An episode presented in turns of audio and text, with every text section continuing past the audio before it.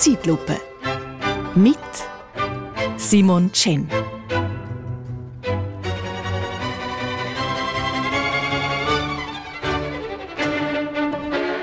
Fußball eine herrliche Sportart.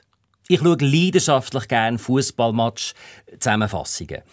Ich bin immer wieder beeindruckt von der Athletik, der Kondition, der Präzision, von der Ballbeherrschung und natürlich die Traumgoal. Haben Sie es gesehen in der Vorrunde? Das vom Brasilianer Richarlison gegen Serbien. Ah, herrlich!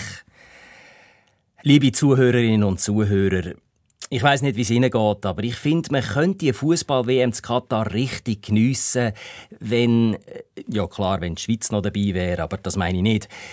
Nein, wenn das ganze Drum und Dran nicht wäre. Die Verstöße gegen alle Regeln von Ethik und Moral, wo den Fußballsport kaputt machen.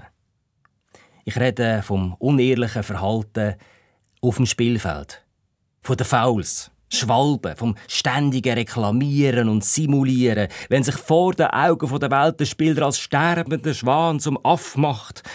Und das ständige Empörungstheater. Entweder Warum pfeifst du nicht? Das war ein klares Foul. Oder Was? Das war doch kein Foul, du Pfeife. Sind wir ehrlich. Das Wesen vom Profifußball liegt darin, das Spielreglement zum eigenen Nutzen zu umgehen, ohne dass es der Schiri merkt. Was denn technische Überwachungshilfsmittel wieder wahr nötig macht. Und ich sage Ihnen, wenn es so weitergeht, muss bald jeder Feldspieler ein Bodycam tragen. Fußball ist wie Islam oder Christentum oder Kommunismus die Idee wäre ja gut. Aber was die Spieler daraus machen? Schauen Sie die WM an. Nach jedem zweiten Spiel hat die Mafia, äh, Entschuldigung, die FIFA, äh, nach jedem zweiten Spiel hat die FIFA irgendein Verfahren müssen eröffnen wegen Fehlverhalten von Spielern, Betreuern oder Fans. Viertelfinal Argentinien-Holland. 15 gelbe Karten. WM-Weltrekord. Der Niederländer Wout Weghorst hat sogar einen Geli bekommen, wo er noch auf der Ersatzbank gehockt ist. Das musst du wirklich wählen. Und die Argentinier haben sogar unsportlich gejubelt. Auf die Idee musst du erst mal kommen. Es tut mir leid, liebe Fußballliebhaberinnen und Fußballliebhaber, aber Fußball ist schon lang pervertiert. Fußball ist die verlogenste Sportart, die es gibt. Und ich frage mich schon lang, warum stört das niemand? Warum gibt es nie Protest gegen die Missstände auf dem Platz? Warum nicht Shitstorms gegen das permanente Beschissen? Wie? Das passiert halt so in den Emotionen. Hä? Das gehört halt einfach zum Fußball. Nein, liebe Freunde.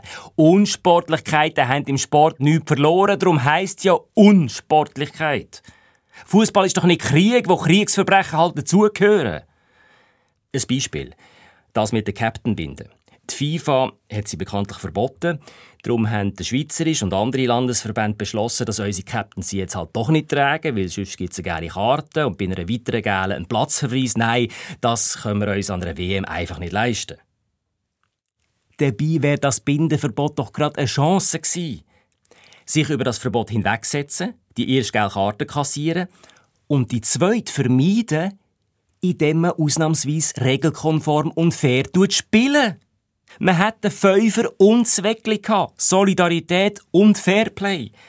Äh, Fairplay, ist das nicht auch ein Slogan, wo sich die Schüttler immer auf die Fahne schreiben? Aber nein, fair spielen, stell dir vor, geht doch nicht, wir wollen ja gewinnen. Zugegeben, wäre auch ein bisschen scheinheilig gewesen. Ein One-Love-Binder am Oberarm, aber im Kopf schon das nächste taktische Foul.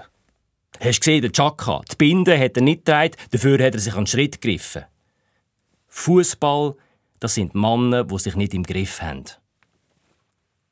Der Gianni Infantino, der mit der glänzenden Glatze, der aussieht, wie wenn sie geschmiert wäre, beschwört ja die Kraft des Fußballs, um positive Veränderungen herbeizuführen. ich sage, mit der Vorbildfunktion vom Fußball ist es etwa so weit her wie mit der von einem Öllobbyist als Umweltminister.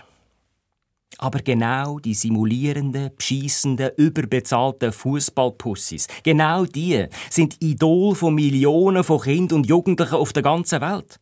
Schon als Zehnjährige möchten gern Messis spähen die beim Grümpelturnier ihre Kinderkoder aufs Feld, kopieren den egomanischen Torjubel, üben sich im Blutgrätschen und kommen dafür von ihren fanatischen Papis auch noch Applaus über. Macho-Kultur, hurra! Und ein paar wenige von ihnen werden dann zu professionellen Schwalbenkönigen, wo wiederum Vorbilder für die nächste Generation sind und so weiter und so fort. An den Ausschreitungen zu Frankreich nach dem Halbfinale gegen Marokko hat man gesehen, wie die Aggressivität auf dem Feld auch auf die Straße überspringt. Ein Bub ist dabei gestorben. Vielleicht ein Bub, der an der Wand von seinem Kinderzimmer ein Poster von seinem Fußballidol aufgehängt hat. Eins ist klar: der Fisch stinkt definitiv nicht nur vom Kopf, sondern auch vom Schwanz, siehe Chaka. Man könnte also durchaus schon aus rein sportlichen Gründen die Fußball-WM boykottieren. Dafür braucht es den Saustall namens FIFA gar nicht. Aber es heißt ja, man soll nicht wegschauen. Man soll die Augen nicht verschliessen vor dem Elend der Welt. Darum, liebe Fußballkonsumentinnen und Konsumenten, schauen Sie genau hin. Jetzt, wo unsere Nazi nicht mehr dabei ist, können wir bei den restlichen zwei WM-Spielen das Gebaren der besten Fußballer der Welt schweizerisch neutral beobachten und uns überlegen, ob es vielleicht härtere Sanktionen bräuchte, damit der Sport wieder an Glaubwürdigkeit gönnt. Das Einfrieren von Millionengehältern zum Beispiel. Bis dann würde ich sagen, und der Gianni wird mir beipflichten, trennen wir Sport und Politik. Das macht man so mit Müll.